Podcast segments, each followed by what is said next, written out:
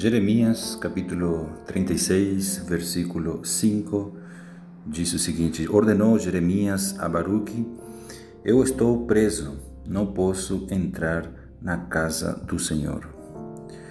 Irmãos, graças a Deus por esse versículo né, da Sua palavra.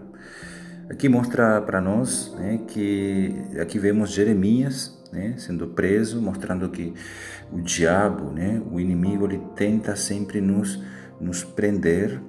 E na Bíblia nós vemos vários casos de santos dentro de uma prisão, no caso física, né? e aqui Jeremias está numa prisão física e ele impede ele de ir à casa do Senhor. Hoje, né, o diabo ele mudou a estratégia. Talvez hoje ele não possa nos prender fisicamente, mas ele quer nos prender espiritualmente. Ele quer nos colocar, irmãos, numa prisão espiritual, em uma prisão mental, uma prisão espiritual, para que para que nós não possamos ir, não possamos entrar na casa do Senhor. A prisão, irmãos, ela nos afasta né, da casa do Senhor, nos afasta da igreja, né, as prisões do mundo, do pecado, da religião. Tudo isso nos afasta de quê? Da igreja né, da comunhão com os santos.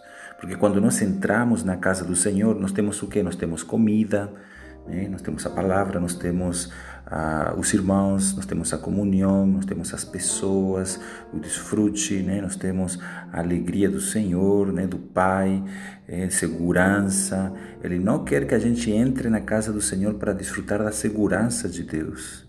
Então, irmãos, a prisão do mundo nos impede de entrar na casa de Deus, principalmente na questão do espírito. O diabo não quer que a gente vá para o Espírito, que invoque o nome do Senhor. Por quê? Porque no Espírito nós somos adoradores, no Espírito nós somos servos de Deus, no Espírito servimos ao Senhor e temos comunhão com os irmãos. Santos, a solução de tudo isso está em João 8,32. Jesus falou: Conhecereis a verdade e a verdade vos libertará.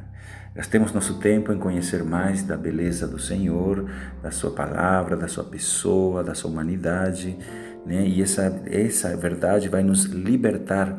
E assim como Paulo fala em Gálatas 5,13, que fomos chamados à liberdade, servir, pois, né, usemos dessa liberdade para servir uns aos outros. A pessoa mais livre do mundo é a pessoa que serve ao Senhor. Amém? Que Deus abençoe o dia de todos, servindo ao Senhor. Amém.